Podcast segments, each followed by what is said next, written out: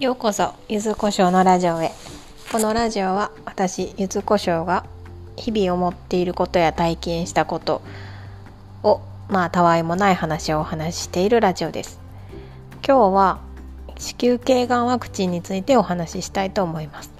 私は専門家ではないので受けた話しかも娘がですけどの話をしたいと思います、えー、私はもうねあの38歳なのであの受けても意味がないっていうかしその最初子宮頸がんワクチンが出た時にはもうすでに子供がいたので打ってません。はい、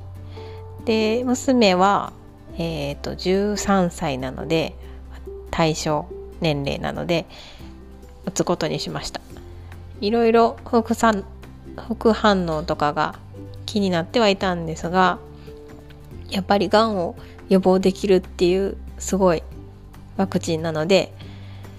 打ちました。で打とうと思ってたん打とうと思った時にあの子宮科休暇薬価っていうのがあってそれが 9, 9個あるシルガード9っていうのが日本でも発売になってもう普通の海外普通っていうか他の海外ではあの接種されているワクチンなんですけど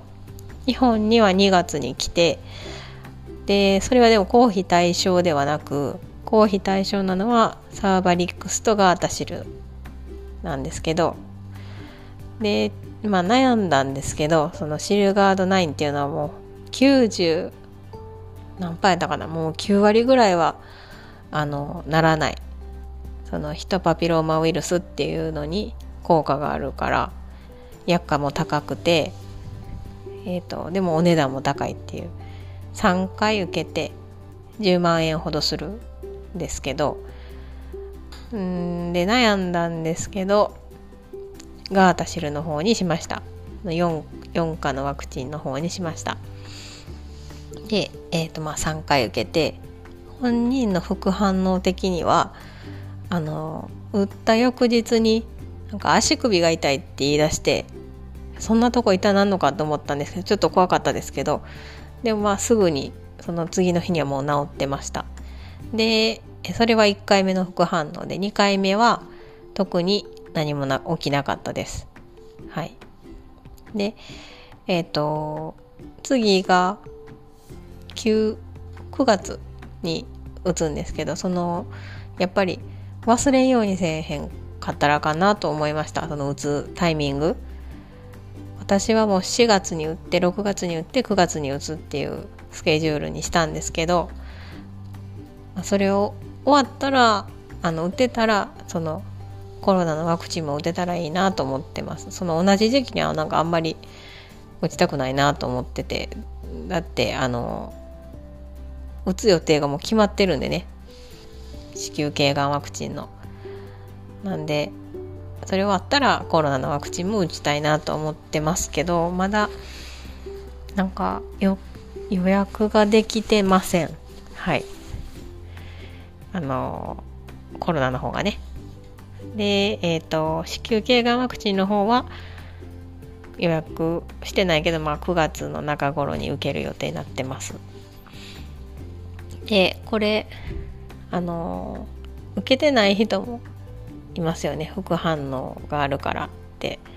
それ女子だけじゃなくて男子もしてくれたらいいのになってすごく思います。あのコーヒー対象に。女子だけやとあんまり意味がないんじゃないかなって思ってます。まあ撲滅するためには男子も打ってほしいなと思ってます。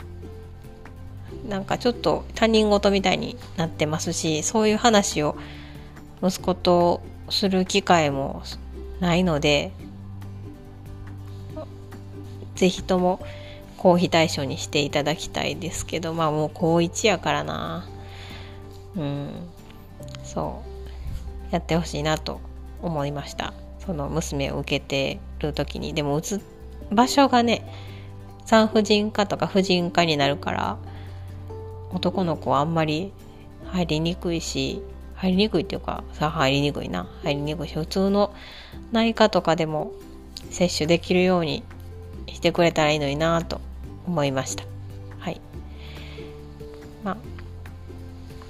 えっと何かの参考とかになればいいかなと思います。またそしたら明日お話ししたいと思います。それでは失礼します。